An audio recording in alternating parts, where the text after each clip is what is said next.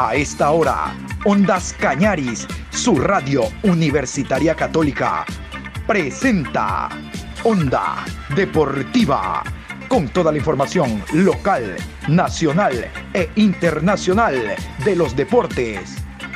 Comenzamos.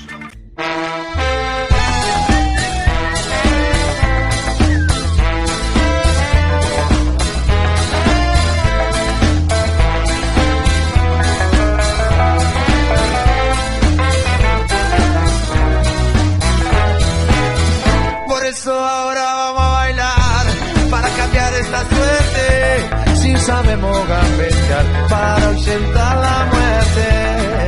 Vamos a bailar para cambiar esta suerte.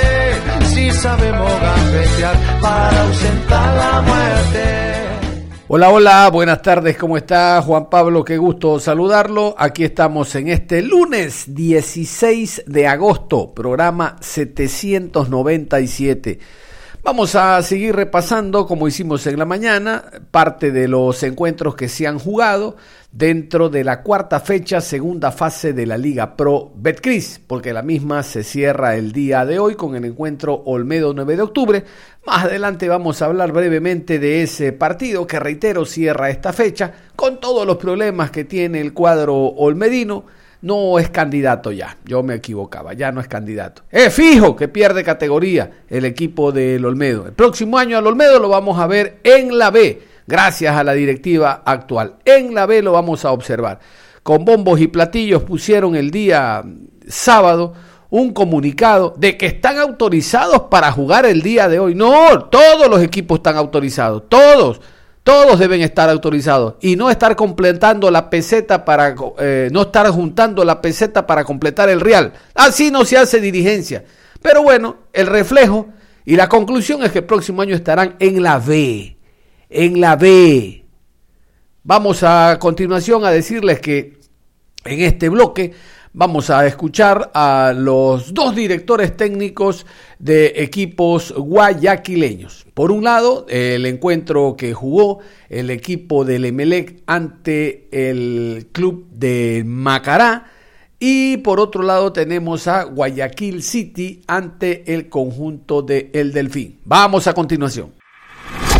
Onda Deportiva. Y vamos a hablar de la victoria del club Sport Emelec sobre el conjunto del Macará. Esto fue en el estadio George Capwell. De manera contundente, el Emelec ganó 3 por 0 al Macará e inclusive jugando más de 70 minutos con un hombre menos, tomando en cuenta que fue expulsado Sebastián Rodríguez, el jugador uruguayo. No acostumbrado al juego brusco, al juego fuerte, pero es una falta por detrás, alertada por el línea al central, este lo expulsó con roja directa. Agresión a un rival, serán mínimo dos partidos que no podrá estar el uruguayo. Vamos a escuchar al técnico Rescalvo, el técnico del club Sport Emelec, entre otras cosas, se quejó del arbitraje, ya es costumbre que Emelec en estos últimos tres partidos pierda un hombre, que la parte jurídica se va a hacer presente esta semana, habló también de los próximos rivales y en general lo que significa ganar este partido 3 por 0 que le permite al Emelec estar en pelea en la parte alta de la tabla. Escuchemos a Rescalvo. Bueno, en el yo creo que nos estamos mal acostumbrando a tener que jugar con 10 jugadores muchos partidos. Ya son tres prácticamente seguidos donde eh, nuevamente decisiones eh, cuanto menos controvertidas y, dudosas nos hacen tener eh, partidos con, con, con una dificultad mayor, pero creo que el equipo entendió, entendió el mensaje. Tenemos que estar por encima de esas cosas, a que realmente es algo que, que, molesta, porque hoy hubieron tres decisiones muy graves. Eh, la, la, expulsión de Sebastián, que en ningún momento hay intención de, de, hacer daño a un rival, y además Sebastián es un jugador que, que no, tiene, no tiene malas intenciones cuando, cuando juega. Además era un balón que tenía dominado y es una expulsión cuanto menos eh, muy para, bajo mi punto de vista no es expulsión eh, luego hay una, agresión clarísima a Dixon y un gol anulado legal a, Aníbal. Entonces son muchas situaciones que, que, no queremos pasar por alto, a pesar de la victoria, del excelente trabajo del equipo, porque son muchas situaciones y lo único que pedimos es respeto, respeto al trabajo y respeto a la liga, porque por momentos da la sensación que decisiones arbitrales adulteran los partidos y que claramente eh, se juega con el trabajo, la profesionalidad de estos jugadores y no estoy dispuesto a, permitir esas situaciones. Entiendo que el, arbitraje es difícil, lo respeto, pero no puede ser que, en línea hoy, eh, en la jugada, por ejemplo, de la expulsión de Sebastián, que no levanta ni el banderín y fue el que, el que le dictamina al, al árbitro principal la expulsión. Son cosas incoherentes. No pita la falta no levanta el banderín y después le dice al, al árbitro principal que lo expulse. No entiendo. Después, el cuarto árbitro, eh, muy cercano a la, a, la, agresión de Dixon, tampoco ve nada. La jugada del gol de, Aníbal es un gol muy importante y no no lo anula otra vez. Eh, estamos cansados ya, estamos cansados ya. Eh, profe, eh, son varias fechas que ha, más allá de lo que usted manifiesta y correctamente del tema de las decisiones arbitrales, Emelé también ha tenido que este, jugar con algunos elementos que por lesión, ahora por suspensión, no lo va a tener dos fechas a Sebastián Rodríguez. Eh, ¿Complica en algo por momentos armar ese 11 de cara a un siguiente partido de, Liga Pro, este profesor? Porque hoy le costó, no estaba Zapata, no estaba Rojas, pese a ello hoy suplieron muy bien los jugadores que los puso como titular este profesor y muy buen partido de José Francisco Ceballos. Bueno, hacer tres goles con 10 hombres es, es muy difícil. Ganar un partido eh, con un resultado de 0-0 y con un jugador menos es muy complicado. Imagínate hacer tres goles, incluso haber podido hacer un gol más. Eh, creo que eso da valor al, trabajo, al esfuerzo, a la convicción, a la ambición del equipo, que nuevamente, a pesar de las, de las ausencias importantes, dio la cara, superó continuamente las adversidades, creyó en la victoria y fuimos, como digo, eh, ambiciosos para para ganar un partido que se puso cuesta arriba muy, muy pronto y que supimos manejar desde la intensidad, desde, el equilibrio, desde la inteligencia, desde la fase defensiva, donde el equipo se aplicó muy bien y aparecieron jugadores eh, importantes para nosotros. Yo venía hablando semanas atrás de que había jugadores que estaban, estaban listos para jugar, pero el equipo venía jugando bien, eh, teniendo muy buen rendimiento y, y por momentos no habían tenido el espacio que, requerían en el equipo. Hoy eh, tuvo que aparecer en el once inicial eh, José Francisco, que venía trabajando muy bien y teniendo buenos, buenos momentos en, el equipo cuando le había tocado jugar.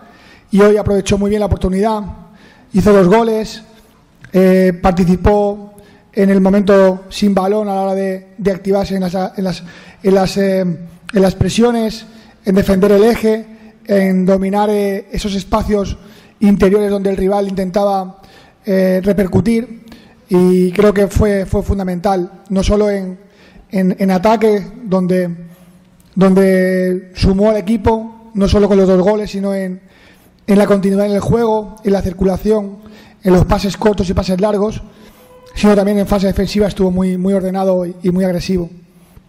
Entonces, bueno, vamos a ver, eh, como digo, es, es, un error grave lo de Sebastián, porque no solo tenemos que jugar 75 minutos con un jugador menos, sino también que, tengamos que perderlo para las próximas semanas de manera innecesaria ¿no?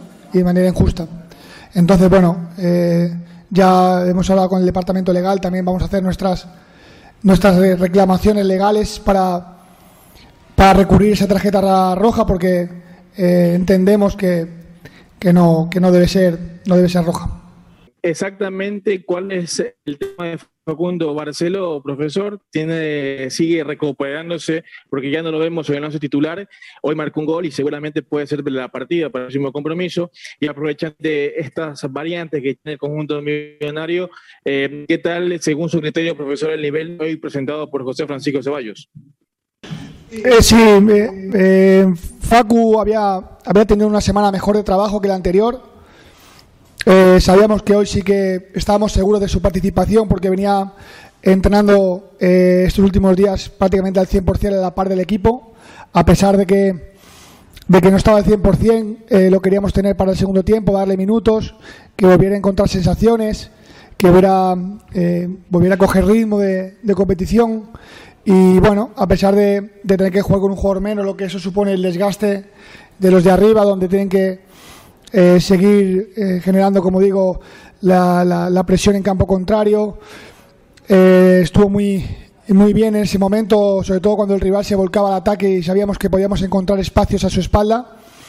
Y esperábamos eso, ¿no? Que, que saliese fresco, que tuviésemos la velocidad de Facundo para poder los contraataques que se nos podían quedar ante rival volcado, aprovecharlos. Eh, creo que fue así la jugada del, del tercer gol y sobre todo me alegro porque ha tenido eh, no solo una buena, una buena aporte al equipo, sino que se ha encontrado bien, se ha encontrado con buenas sensaciones, igual que la semana pasada no las tuvo y hoy las tuvo eh, muy positivas y seguro que ese gol otra vez lo activa otra vez para ayudar al equipo. Entonces tenemos un jugador importante que vamos a recuperar de cada próxima semana y bueno, como digo, el esfuerzo ha sido altísimo, eh, muchos minutos con, con, un jugador menos, lo que supone un desgaste no solo físico sino emocional.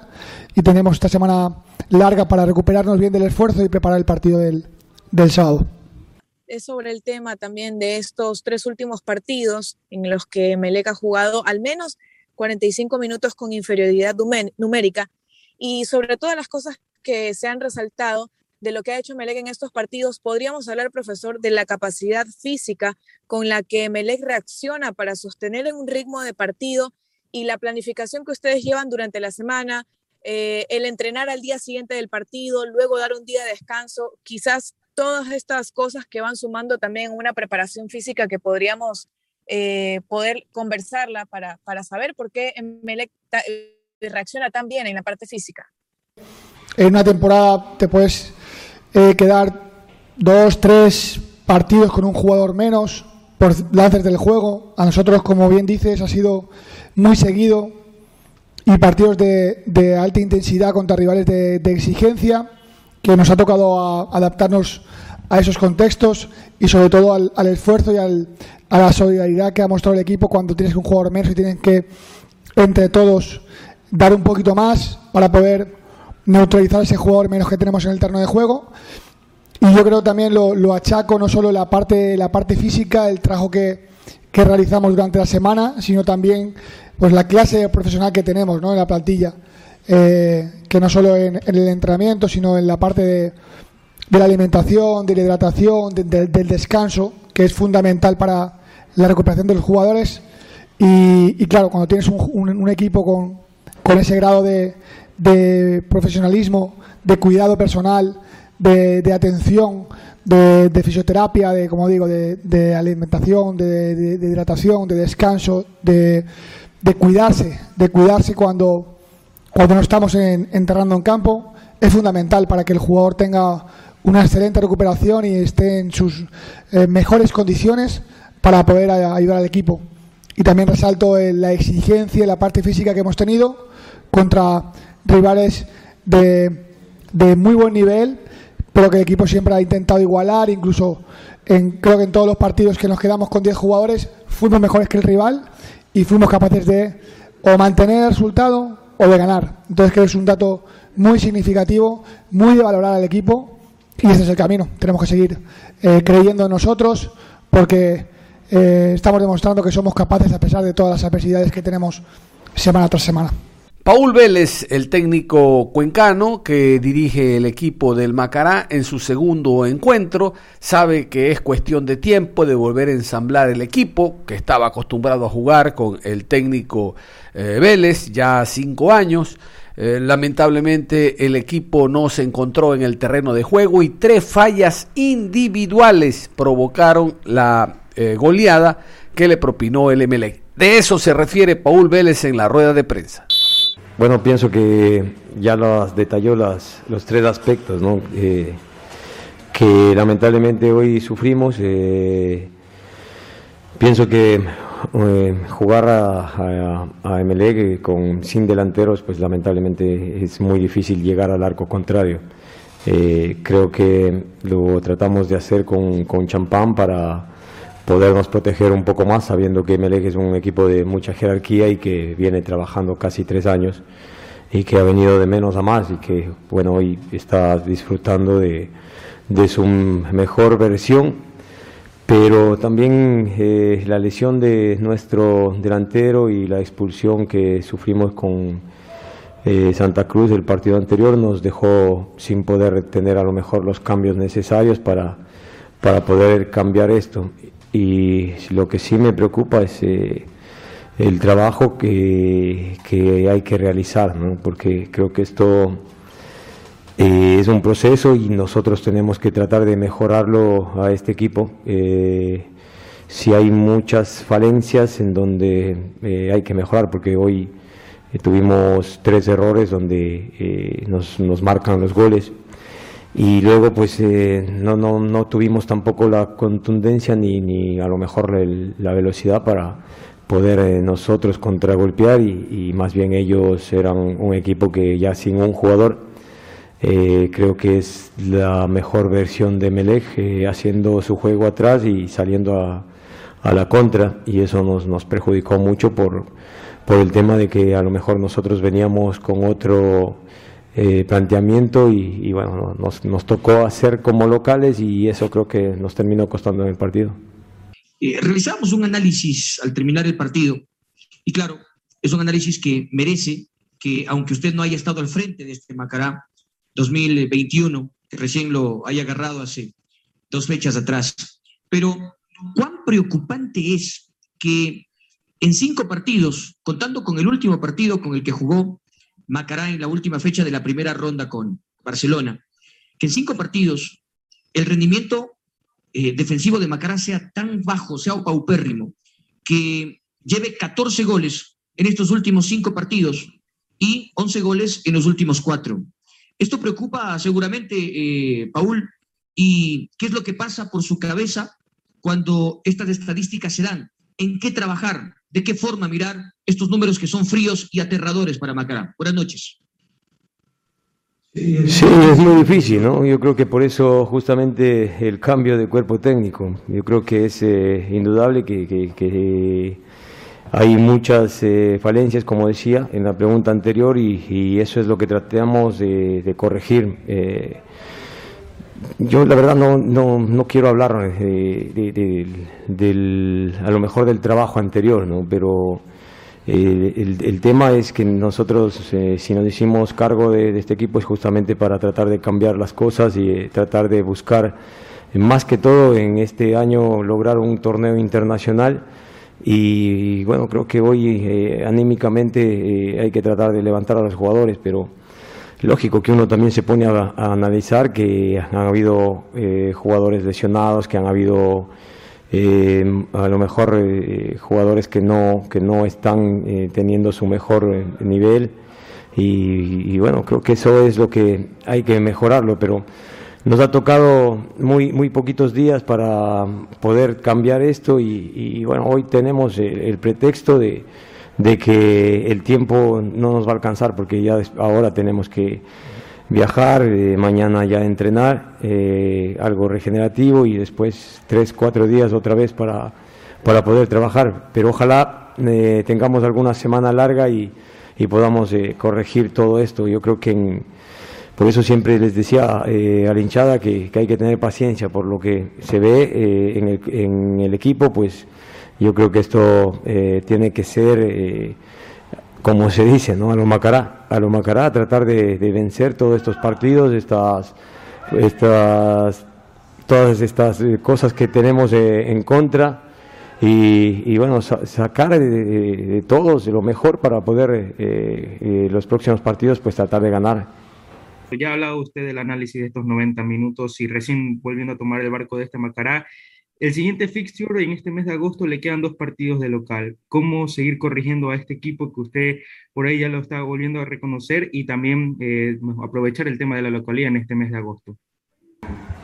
Bueno, creo que trabajando, ¿no? Trabajando, no, no, no hay otra forma de, de, buscar eh, la mejoría. Yo creo que el, el, trabajo se tiene que ya ir eh, viendo en, en, todos estos días que tenemos de entrenamiento. Como digo, va a ser muy complicado porque se vienen partido eh, tras partido, pero no, no nos queda de otra. O sea, tenemos que tratar de buscar por todos los medios eh, mejorar y ya con a lo mejor con Smith que ya eh, en esta semana ya trabajó eh, diferenciado con, con, pero ya gran parte del trabajo pues ya lo ha, hecho sin ninguna molestia pues podemos a lo mejor tenerlo ya para el otro partido también y eso va a ser muy fundamental para mejorar en la parte defensiva y después y ya con Santa Cruz, que también pues, es un, jugador fundamental para nosotros y, ojalá podamos también contar con, eh, Ortega, que, es el otro delantero. Y bueno, ahí que se puede cambiar ya algunas cosas. Entonces yo creo que en ese sentido eh, a veces uno trata de entender eh, que uno eh, quiere que ganar los partidos, pero eh, hoy, como digo, nos costó muchísimo por, por la falta de todos esos aspectos que, que hemos nombrado y, ahora pues eh, a pensar en, los próximos partidos porque está en los planes a lo mejor no ganar acá en la ciudad de Guayaquil, ¿no? por todo lo que representa Melec. Lo que duele es de la forma que se pierde, con a lo mejor más porcentaje de, de posesión de pelota nosotros por la, por la expulsión de un jugador de ellos, pero eh, sin poder concretar o sin poder tener gol. Onda Deportiva. Vamos a otro encuentro. Guayaquil City derrotó al conjunto de El Delfín por dos tantos a uno. Quiero hablar del cuadro del el City que con esto vuelve a recuperarse en cuanto a las posiciones dentro de la tabla. Ya hizo nueve puntos y se mantiene con una expectativa eh, muy importante en esta segunda fase. La idea de eh, Guayaquil City es mantener el nivel que está teniendo en estos primeros partidos y mejorar su posición dentro de la tabla acumulada. En este encuentro, Marcos Caicedo marcó un golazo. Marco Caicedo fue una de las figuras del compromiso. Y así son nuestros jugadores. Tienen eh, altibajos, partidos donde destacan y cuatro o cinco donde no aparecen. Cuando ya se pensaba en Marcos Caicedo como un futbolista, hace rato que no levanta, el fin de semana fue una de las figuras desequilibrantes del cuadro ciudadano. Casualmente vamos a escuchar a Pulga Vilanes, el director técnico nacional que dirige al Guayaquil City. Y bueno, recién salimos a jugar con Delfín, o sea, hace 10, 15 minutos. Ya creo que va a haber, va a haber tiempo para, para ver cómo podemos hacerle daño a Católica, si bien lo que, lo que tú dices es verdad, es un, gran equipo, tiene uno de los mejores entrenadores del torneo, sin lugar a dudas, eh, y una estructura importante que la ha demostrado durante muchos años, ¿no? Sin duda que, que va a ser un partido complicado, pero, pero bueno, vamos durante la semana a analizar primero lo que hicimos bien hoy, lo que hicimos mal y, y luego tratar de que con esas armas eh, poder, poder sacar un resultado que nos favorezca en, la capital. Hoy que le va dejando el equipo, lo mostrado a raíz del primer gol, se dio un dominio del conjunto ciudadano y si cree que tal vez la Roja condicionó un poco ese dominio en la segunda parte del compromiso. Sin duda, sin duda, usted, ustedes creo que se dieron cuenta, es lo mismo que yo, que yo sentía en la banca de suplentes, ¿no? O sea, el partido estaba totalmente controlado, eh, creo que podíamos marcar inclusive algún gol más, pero la, la roja condicionó obviamente el partido. Eh, Delfín había, estaba empezando a salir de su, de su cancha y nos estaba dejando muchos espacios que, que lo hubiésemos aprovechado bastante bien. ¿no? Pero bueno, eh, estos son los partidos que nosotros tenemos que ganar para, en nuestra casa para poder tratar de hacernos fuertes y conseguir los objetivos que, que nos estamos marcando. Digo que lo tenemos que ganar, no por desmerecer al rival, porque es un gran equipo, pero, pero nosotros tenemos mucho, mucho tiempo de trabajo, ellos están iniciando un nuevo proceso, tienen un buen entrenador, eh, buenos jugadores, pero, pero sin duda que, que nuevamente toma su tiempo y bueno, ellos, ellos venían sin mucho tiempo de trabajo y, obviamente nosotros teníamos que apuntar a, a, ganar este partido y así lo hicimos. Viendo la expulsión de Mano Balda, eh, ¿qué jugador se le viene a la cabeza para cubrir ese puesto cuando le toque enfrentar a la Universidad Católica? Muchas gracias.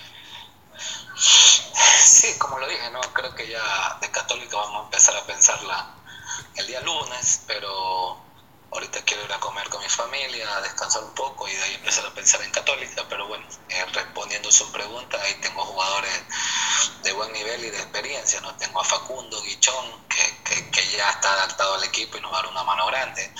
Podemos hacer dos puntas con, con Ángelo, podemos a Renato César, o sea, hay a Villalba, mismo Villalba que está preparándose físicamente, así que, que tenemos como, como suplir sin que sin decir que, que, la baja de Manu para un equipo como el nuestro es importante porque es el capitán, uno de los mejores jugadores y, y, y bueno, la, la, la, inyección anímica que él da es importante, pero bueno, vamos a ver cómo, cómo podemos suplirlo el fin de semana. Horacio Montemurro, el argentino que ha llegado recientemente para hacerse cargo del Delfín, no ha tenido la posibilidad todavía de ganar, aun cuando le hizo un muy buen partido al Emelec la semana anterior, recordarán ustedes, perdió 2 por 1, recién había llegado, dijo el técnico, tengo 48 horas, pero esto es de mantenerse, de rubricar eh, eh, ejercicios, de trabajos repetidos en entrenamientos, bueno, vuelve a perder Montemurro, pero le vamos a dar el mismo compás que hemos dado a el técnico Pul eh, Vélez, ¿no? Recién llegan, hay que eh, trabajar intensamente. El Delfín no tiene problemas en cuanto a pérdida de categoría. Lo que desea el técnico eh, Montemurro, la dirigencia, encabezada por don José Delgado, es entrar a un torneo internacional, obviamente, para tratar de salvar el año económicamente. Horacio Montemurro, a continuación, el DT del Delfín.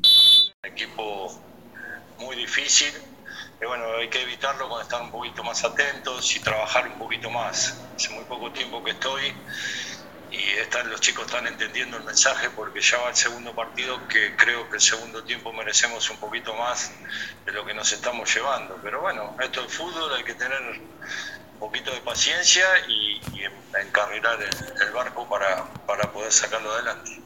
¿Qué le va dejando estos 180 minutos? Se lo mostraron ante Melén el Capuel y ante Guayaquil City hoy para lo que de cara de esta segunda fase y también la segunda consulta sobre la participación que ahora está teniendo Corozo en la portería como titular. Sí, eh, me buena, me deja una buena sensación porque terminamos metiendo al equipo rival creo que en el arco. Después te falta ese poquito de suerte para poder empatar un partido porque creo que el primer tiempo, si bien nos entraron dos veces, si bien Caicedo por afuera nos lastimó, no lastimó tanto, hizo el gol, por supuesto, el primer palo. Pero bueno, las cosas hay que revertirlas y hay que seguirla peleando y la semana la semana ver, ver los cambios que entraron, que entraron muy bien, a ver cómo podemos reorganizar todo. El Delfín lleva 13 fechas sin ganar y la última victoria local fue ante el Macara en abril 14 de este mismo año, profe. El domingo le toca con Independiente del Valle eh, de local. Eh, ¿Cómo tratar de cambiar ese, esa mentalidad para poder conseguir la primera victoria, profe? Eh, gracias por, por estas preguntas tan, tan futboleras, ¿no? Lo que hay que hacer es mantener lo que vinimos haciendo los dos partidos, con el Emelet la semana pasada y ahora con, con Guayaquil. Los segundos tiempos son muy buenos. Bueno, habrá que, que buscarle la vuelta y tratar de que, que, el primer tiempo, aunque sea de arranque, aunque sea la mitad, hasta que los chicos se ponen un poquito bien, que cambien el aire, lo podamos, lo podamos solucionar. Así que hay que, hay que trabajar y hay que estar, hay que estar en paz. Onda Deportiva. Antes de cerrar, como les decíamos al comienzo, repasemos el día de hoy el horario y los árbitros para el encuentro Olmedo 9 de octubre. A las 19 horas en la ciudad de Riobamba, juez central Gorky Araujo, línea 1 Cristian Lescano, línea 2 Byron Romero, cuarto árbitro Osvaldo Contreras, Asesor de árbitros, José Luis Espinel. Todos los partidos del campeonato ecuatoriano son importantes. Aquí ponen ilustres desconocidos de central y cuarto árbitro. Ojalá les vaya bien. Ojalá. Ojalá. De esta manera se cierra entonces la cuarta fecha, segunda fase de la Liga Pro. Olmedo 9 de octubre.